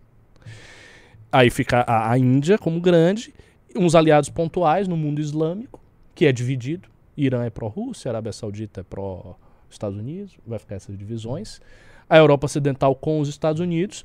E aí vem o leste europeu. Se a OTAN se afasta, a Rússia abocanha o leste europeu todo. Aí vem a África com a China, a América Latina com a China. É foda, vai, vai ser um cenário desse aí. Se a Rússia. Se a OTAN sai, a Rússia. É fácil cravar que a Rússia abocanha toda. Eu acho. Indo na linha, tipo. Do- do Bela- leste, a Europa é, toda Lógico. do A, a Belarus, que é, e, e mesmo Cazaquistão, que é a linha. Põe um governante bosta lá, um ditador ligado ao Putin. Eu acho que eles vão Que é o que eles pressionar os Estados bálticos. Com a, com a, com a Ucrânia. pressionar. Os bálticos, tadinho, velho. Eles vão, so- vão sofrer um. E aí, como é que fica a Europa nisso? Envelhecida, cansada. É. E aí a Europa vai depender do seguinte: do quanto a direita, essa direita pro-Putin, pode crescer. Porque ela Mas é grande. Eu vou falar de um ponto, tá? Eu acho que essa. Eu acompanho muito a direita europeia, É. parte da. Especialmente a alt-right europeia. Cresceu muito, tá? Ela, ela saiu do gueto, isso precisa, isso precisa ser dito. Esses caras. ahn, eles colonizaram o discurso político da direita. Eles podem não ter candidatos mainstream, mas o discurso está colonizado. Hum. As categorias sobre imigração, sobre solo e sangue, sobre origem comum, sobre globalismo, sobre esquerda, progressismo, sobre antiliberalismo. É profundamente antiliberal a direita na Europa. Claro, aí. Então, o de certa forma, os caras estão com uma oposição que opera nas categorias que são boas pro Putin. Exatamente. Entendeu? E isso é muito parecido com o que a União Soviética fazia nas repúblicas aqui da América do Sul, financiando uma oposição que operava nas categorias que eram boas para eles. Eles estão fazendo mais ou menos a mesma estratégia, só mudou Mesma o sinal. Não, assim, p- pra mim, em, ter- os- em termos mais globais possíveis, se eu fosse chegar assim, no ponto mais universal da reflexão sobre isso, o que eu acho que existe é a luta de morte do liberalismo contra um regime pós-liberal, que provavelmente terá no seu centro não a Rússia, mas a China, que é um país comunista. Então, assim, por isso vocês conseguem ler qual é a leitura que está em jogo. O que está em jogo é o liberalismo e o socialismo. Essa história, eu eu falo isso várias vezes no Twitter e aqui eu gosto de repetir, porque é difícil para as pessoas colocarem isso na cabeça, porque elas têm uma imaginação muito caricata dos processos históricos. Então, como ela não vê assim a, a, doutrina marxista na cara dela ou na escola, um partido comunista grande aqui no Brasil, ela acha que isso tipo, ah, não, acabou. Mas não acabou, nada acabou. Veja, o que acabou foi o, o, o, o fascismo italiano. O fascismo italiano acabou. Você pode ter remanescentes fascistas, remanescentes nazistas que venham com um discurso de direita, que recuperem elementos, mas a continuidade em si histórica acabou. Mas no caso do comunismo, ela não acabou nunca. O que aconteceu foi a União Soviética colapsou. Mas a, na altura que a União Soviética colapsou, existiam duas grandes potências comunistas na época, pelo amor de Deus. Não era só a União Soviética, era a União Soviética e a China. E as duas tinham a sua esfera de influência. A União Soviética influenciou todo o leste europeu, você teve governos comunistas na Romênia, na Bulgária, na Hungria, na Tchecoslováquia, você teve toda essa expansão. E a China influenciou o sudeste asiático. Você teve regimes comunistas no Vietnã, em Laos, no Camboja. Então você teve uma expansão e a China, em especial, exportou muito um certo modelo de guerrilha que foi adotado inclusive na América Latina. Lá no Peru pelo Sendero Luminoso, aqui no Brasil pela guerrilha do Araguaia, o pessoal pessoal do PCdoB, que era um partido de inspiração maoísta, enfatizando muito o papel do campesinato, o voluntarismo, tá todo, enfim, os pontos centrais lá da doutrina maoísta. Pois bem, a China manteve a sua continuidade partidária. Não houve revolução colorida na China. Não houve queda do comunismo. Na China. Isso não aconteceu. O que a China fez foi basicamente reeditar uma política econômica que dava espaço para a iniciativa privada, ou seja, uma espécie de NEP, à maneira da China, e se desenvolver monstruosamente a partir disso, com um parque industrial gigantesco. Mas o Partido Comunista continuou na mão do país. Sabe? O país continuou com o partido, não houve descontinuidade nenhuma. Zero. 0,0. O Tchitchek, o marxista famoso, ele falou um negócio que eu, que eu vi recentemente, um vídeo dele que circula há alguns anos. Ele disse que ele conversou com um ex-oficial da China, importante da autarquia, que por sua vez ficou sabendo a história da médica do Deng Xiaoping, que foi o cara responsável por abrir a China. Sim. E aí, uh, uh, uh, as últimas coisas que o Deng falou era o seguinte, que o grande mérito para ele do que ele tinha feito não havia sido a abertura econômica da China. Havia sido a manutenção do partido e que o partido deveria se manter no poder lá para sempre. Tipo, que o esteio não era abrir a economia ou não abrir a economia. Isso era uma questão tática. Sim. Mas que o partido. E é o que está acontecendo. É o que está acontecendo. A gente tem, pela primeira vez desde Mao Tse Tung, um líder chinês que é vitalício, que é o Xi Jinping, que já falou várias vezes que a doutrina dele é um socialismo, que ele quer que a China seja a maior potência do mundo global, acima dos Estados Unidos em 2049 portanto completando 100 anos da Revolução. E é esse país, cara, que está negociando com a Rússia, que está dominando a África, que está dominando a América Latina. Então é óbvio que você tem uma disputa grande e filosófica entre um princípio liberal que é encarnado na ordem norte-americana, que é um partido que foi fundado em cima disso, e a China, que é um país comunista, governado por um partido comunista. Então a realidade do, do tabuleiro é essa. Agora, as pessoas enxergarem outra coisa, aí, cara, aí é fantasia. Se só recortar essa fala, colocar no canal de corte, isso aqui foi uma aula do Ricardo, gente. Isso aqui foi magnífico. Até me calo aqui para não atrapalhar. Mag... Nossa, por favor, pessoal do Cortes, já avisa aí, Totô. Ó, tem que cortar isso aqui. Isso aqui é uma aula. Aula, aula, aula, aula. Magnífico. Vamos ler os pimbas? Bora, bora lá. Vamos lá. Hugo Vigolo disse: Renan, escuta meu áudio longo no Poder Agradecido. Ricardo e Renan, minhas escusas pelo erro feito em minha inscrição na Academia Veterano. Qual a chance da Revolução Liberal Ricardiana da União Crislã causa Lula ganha? Olha, a gente vai ter que ir para oposição com toda a força do universo. Até porque o contexto global grande aí que eu defini é esse aí que você está imaginando. O Rafael Barroim disse: Ó, oh, a Zambelli já disse que prefere o Lula ao Moro. Não garanto que o gado votaria no Moro. Ah, mas a Zambelli, ela tá com uma função, com a função que a PAN estava. A PAN que vem diminuindo um pouco, tirando o Constantino os ataques ao Moro, tá? Hum. Mas ela ela é a função de tentar deslegitimar o Moro. Ela foi escalada pra isso, é natural. O Vitor falou: se o Moro desistir da candidatura, é voto nulo no primeiro turno ou Arthur Renan presidente? É pirão da água, tainha frita, MBL de Santa Catarina. Tainha. Pirão d'água e tainha frita, cara, é a comida típica de Florianópolis. Muito boa, Ah. sabia? Não sei. Muito bom. Nunca fui pra lá. É bom, cara. E vai ter dia 5. Aliás, deixa eu avisar aqui. Dia 5 de março, eu, o Kim e o Arthur e o MBL de Santa Catarina vamos fazer um evento, uma aula sobre eleições e tal. Aí em Floripa, tá? Então compre o ingresso. É, não sei como coloco aí, mas assim, quem tá aqui de Santa Catarina. Aliás, digite 3 se você for de Santa Catarina, tá bom? Porque assim, você tem que ir. Se é catarinense, vá, vai ser do caralho. Ah, senhor Pica das Galáxias disse: se o Moro realmente sair, tem possibilidade real do Renan vir? Ou a gente entrar em alguma outra loucura e lançar o Beraldo, por exemplo? Qualquer um que fosse chamar o Lula de ladrão tava de bom tamanho. O renanismo ele virou um É, fenômeno, tá, assim, tô falando. não, assim, eu vou falar uma real. Se o Moro, é que assim, o Moro será candidato e o Moro vem sendo ultra leal conosco. Eu tô assim, muito feliz na relação com o Moro. E, cara, ele vai contar com a nossa lealdade. Então eu acho ruim a gente conjecturar qualquer É, coisa que o cara é é. sendo candidato. Concordo plenamente. Não é bom nem, nem ficar especulando. É. O Moro, o Moro é candidato e o Moro será candidato. Isso é, é besteira. Lógico que nas brincadeiras nossas a gente sempre fala isso, mas eu acho o seguinte: é, não havendo um candidato, eu acho assim, soltar o Arthur pra presidente, eu soltaria. Entendeu? É, assim, tem que ver essa energia daqui e tal. Sim. tô, tô, tô indo ali. Eduardo Lins disse: vocês poderiam tomar vergonha na cara e usar a porra do fundo? Opa! Oi? Que porra do fundo? Não entendi nada. Que fundo? Que fundo é? Aquele vídeo que ficar passando? Não, que fundo é? Ah, o fundo partidário. É. Pensei que eles estavam querendo que colocasse o vídeo no fundo. Eu pensei que você estava sendo irônico em dizer que não, Não, entendia. não, você ficou não. assim. É porque ele tá sacaneando que ele não entendeu. Não, não, nossa, não entendi. Porque Ó, eu- esse aí é um pragmático. Você tá na minha linha. Um dia a gente ganha essa disputa. O senhor Pica das Galáxias disse: queria participar da academia, mas infelizmente meus pais são bolsominhos que surtam só de eu fazer um post no Face, a ponto de tomar celular. Inscreva escondido. Escreve escondido. Esco- Escreva escondido.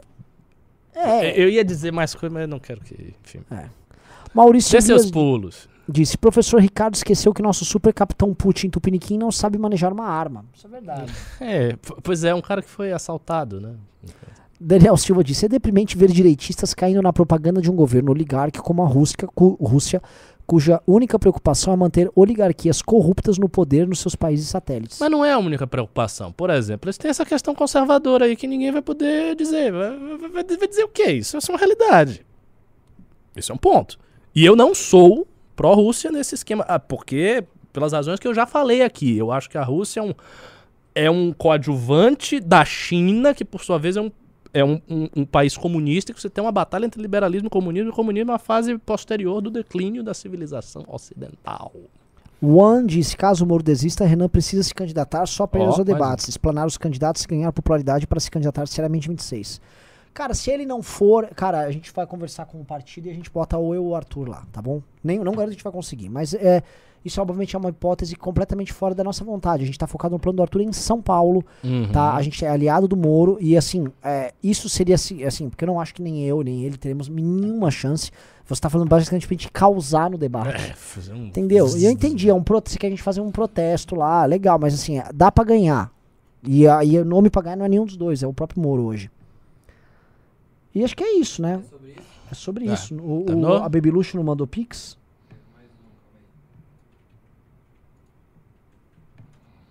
Você vê como a gente é inclusivo? A gente tem mano, uma trans aqui, que é mulher, que é negra, é trans, que é a Baby Luxo. E, mano, eu nunca vi nem, mano, o Pedro Dória falar nada sobre isso, nem a. Nem a como é que chama? Nem a Vera Magalhães. É. Eu queria só agradecer ao Pedro Dória e ao Vera Magalhães por terem ajudado demais as vendas da Academia MBL.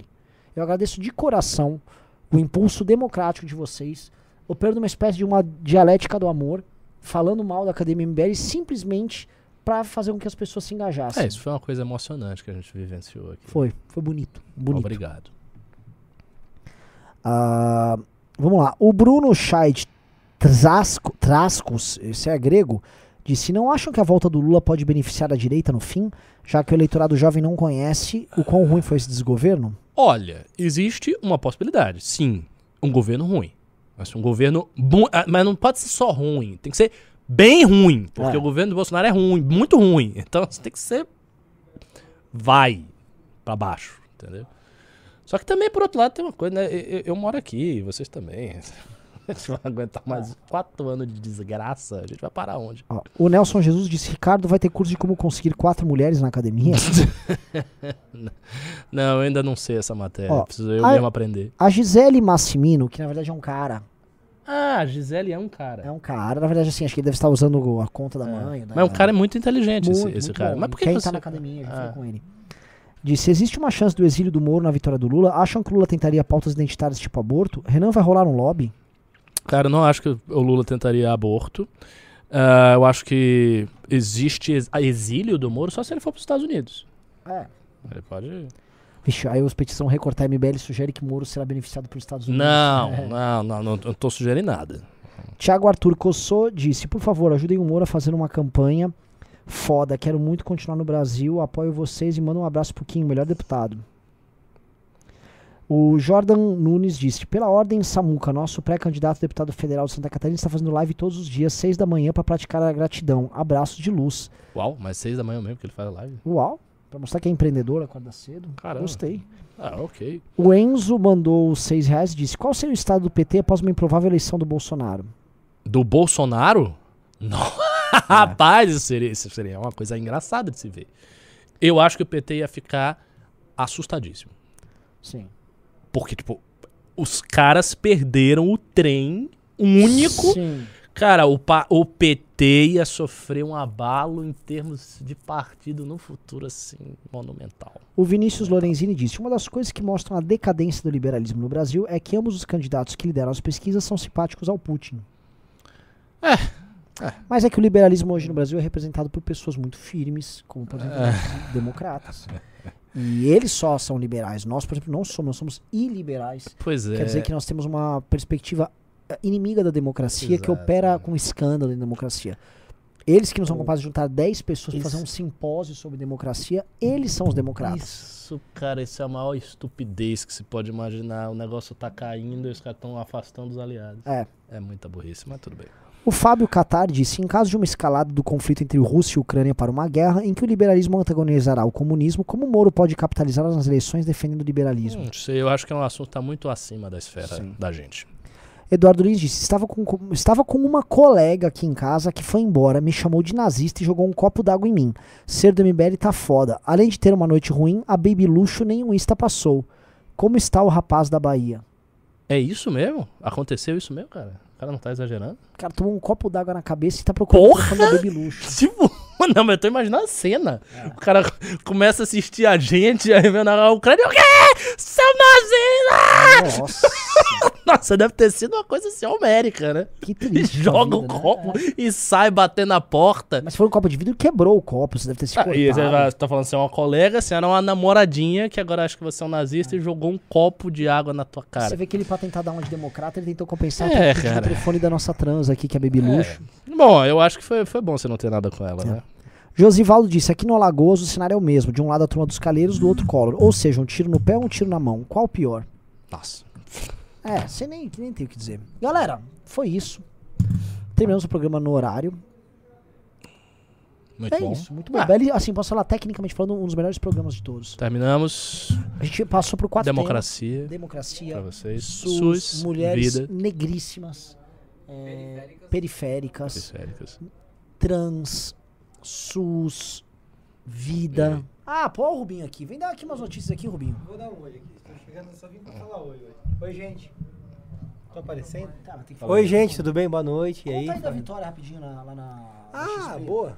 Eu tá, tô chegando da Câmara agora, a gente tava em votação. Ah, mas, enfim, a XP ela fraudou deliberadamente a pesquisa, uma vez que ela tirou o nome do Arthur de forma ardilosa do- dos candidatos possíveis. Só que o que acontece? O Arthur ele vinha performando na espontânea. Que é quando você chega, ô, você pretende votar em quem? O cara fala, ah, Em não todas ele falei. aparecia nesse ponto. Todas, 1, 2, 3%, mas ele aparecia. E é aquela que, tipo, você não tem uma votação alta porque é espontânea, você não sabe quem são os candidatos. Então, quem você vai votar pro governador? O cara solta o nome lá. O que acontece? Não constou nenhum nome do Arthur. Nada. E aí a gente vê o interesse da, da pesquisa e do Instituto. Nós entramos com ação, processamos eles no começo da semana, para que a gente tivesse acesso a todas as gravações. Foram ligações para as pessoas Nossa. perguntando. Nossa, Então, muito bom isso aí. A gente tem mais de duas mil gravações. O processo foi julgado procedente. Nós ganhamos a ação. Então agora nós vamos ter acesso a todas essas gravações. E aí vem a sacada. Imagine que falaram o nome do Arthur, como provavelmente aconteceu. Se falaram na espontânea, eles incorreram num crime de fraude eleitoral. Crime. Crime. Não crime. Não é um ilícito civil, um dano moral, nada. Passível de detenção e pena de 50 a 100 mil reais para cada diretor. E aí, havendo Uou. esse crime, nós vamos levar à justiça todos os diretores da XP, os diretores do IPESP Nossa. responsáveis por isso, para que eles respondam criminalmente e que eles sejam, inclusive, condenados à multa eleitoral que é paga ao TSE por conta dessa fraude eleitoral. É um crime grave. Sabotar, fraudar uma pesquisa, uma pesquisa, caso tenha ocorrido, é um crime grave, é um crime contra o ambiente democrático, contra a democracia, Caramba. contra as eleições, e a gente vai levar essas últimas consequências. Eu vi alguns gados ali falando, não, mas veja só, não tinha registro eleitoral. Meu amigo, não é uma questão de registro eleitoral. A partir do ano da eleição, as pesquisas são registradas, elas constam no TSE. E aí não dá para eles sabotarem que os dados já estão no TSE. E a gente vai ter acesso a tudo isso, vai ser bem interessante, eles têm um prazo aí agora para apresentar pra gente. Foi isso. Enfim, vim dar um oi pra vocês, um abraço pra todo mundo, eu preciso ir pra casa. Só posso falar um negócio aqui? Fica aqui, ó. Vocês estão entendendo porque eu preciso desse cara em Brasília, Coquim? Isso aqui não é pedir voto, né? Não. Não, não Eu preciso, assim, Pra fazer turismo aqui. é- é- eu preciso que esse cara, te- sei lá, Pra voltar a assessorar o Kim? É, vocês entenderam. que O Rubinho precisa ser assessor lá em Brasília com o Kim, É. tá? Por, você está entendendo que a coisa muda de figura quando a gente tem gente que peita. A campanha do Moro tinha que estar fazendo isso agora com esses porra do TCU. É assim que se trata picareta. Quando picareta vai pra cima de você pra picaretar, você tem que bater duas vezes mais. Rubinho tá falando em empreender, executivo de empresa que fala. É assim que se trata esses caras, entenderam, caralho? É assim que se trata, sem dó. Você só é respeitado se se der o respeito. Ou ele tá, o Rubinho tá fazendo. O Arthur se dá o respeito, o Kim se dá o respeito quando atacaram. É assim, cara. Bateu, toma três socos de volta. É por isso que esse cara precisa estar no game. Não é? Renan. Um cara falou, mas e Renan, é pra dividir os Eu nem falo de dividir os votos, eu não tô falando de voto de nada. Eu tô falando que a gente vai agir de forma muito inteligente pra que a democracia esteja muito bem representada lá em Brasília. Exatamente, exatamente. E eu tenho certeza que vai estar, viu? Eu tenho certeza que vai estar, a gente vai ampliar bastante e teremos um grande ano em 2023. E Agora 2022 sim. também. Parabéns pela vitória, viu? Obrigado, Eu fiquei, fiquei feliz. perplexo com o tamanho da consequência. Não, Caramba. obrigado. Eu fiquei muito feliz. Uau. Assim, ca- processo é uma coisa meio enxadrista mesmo. É uma- um movimento, outro movimento. E aí você vai subindo de fases. É, mas eu fiquei muito feliz. É uma, é- essa vitória em especial, a primeira, é muito difícil de obter. Deu certo e agora eu tenho certeza que vai vir bastante coisa. E é bom ajudar o. Arthur também, como o Renan falou, se dá o respeito. Senão eles vêm aí, o diretor, não, vai incluir seu nome na próxima pesquisa. É obrigação, meu amigo. Tanto é que eu ganhei processo, pô. Posso contar? No dia que rolou essa putaria, eu fui falar com o pessoal da XP, que eu tenho um contato, né? Aí eles, não, a gente vai conversar, aconteceu alguma coisa. Aí eles ligaram. Renan, tá, acredita que esqueceram o menino? É. Eles falaram assim, o menino da pesquisa esqueceu o Arthur? Ah. Aí eu, pum, Culpa do estagiário. É sempre Estagiário. estagiário. ele né? esqueceu rapaz. Puta, Puta esqueceu. merda. Os caras vão pagar agora 100 mil cada um por causa do estagiário. É. Aí o cara- Desconta no salário dele. Vai lá. cara? É. Aí o cara me vira, eles me fazem uma ligação em, uma, em conferência com diretores da XP pra eu me sentir prestigiado. Os diretores me ligaram. Aí eles, olha, fica tranquilo que o Arthur já tá incluído na próxima pesquisa. Bacana. Já tá resolvido. Uh, Você que vê? legal, hein? Cara, bac- ba- cara é bacana pra Acor- caralho. Acordo com o banco é sempre assim, sempre com o vou andar, valeu, Renan. É, que o pessoal, Valeu. pelo que eu entendi, tá? Estão falando que o Rubinho vai prestar concurso pra policial federal, porque tá colocando o Rubinho federal. Acho que é pra isso, sabe? é que agora eu posso falar, sou pré-candidato a deputado federal. Eita, é, Então, é, sim, estou em pré-campanha, não obstante cumprindo meus, minhas funções de advogado, não obstante cumprindo minhas funções na Câmara. Hoje estava lá, instalou com o CCJ, estou de novo na CCJ, sou membro da Corregedoria, inclusive estou relatando uma bomba lá na, na Câmara Municipal. Eh, já votamos projeto de lei, vai votar o arco do Pinheiros amanhã, enfim, a atividade não Você para. dorme? Um pouco, pouco. Um pouquinho, pouco. né? Que Porque ainda eu, Três né? horas. porque eu ainda tenho que ir pra academia e cuidar do meu filho, mas tá dando Ó, É. Só uma coisa, só queria falar uma coisa que é é uma coisa aqui no MBL News que é muito importante pra gente falar. Eu diria que eu tô muito honrado que você é uma grande mulher negra. Eu acho que ele não tá nem. Você não precisa entender. Só, só fala que você tá muito grato também. É. Cara, eu não sei nem responder. Você é uma mulher negra. Eu perdi é isso. 5 quilos, eu tô feliz. Não, você é uma mulher negra linda, então. linda. Tá? Valeu, galera. Fomos. Valeu, falou. O pessoal tá aqui agora. O Binho é uma mulher negra maravilhosa. Mulher Negres.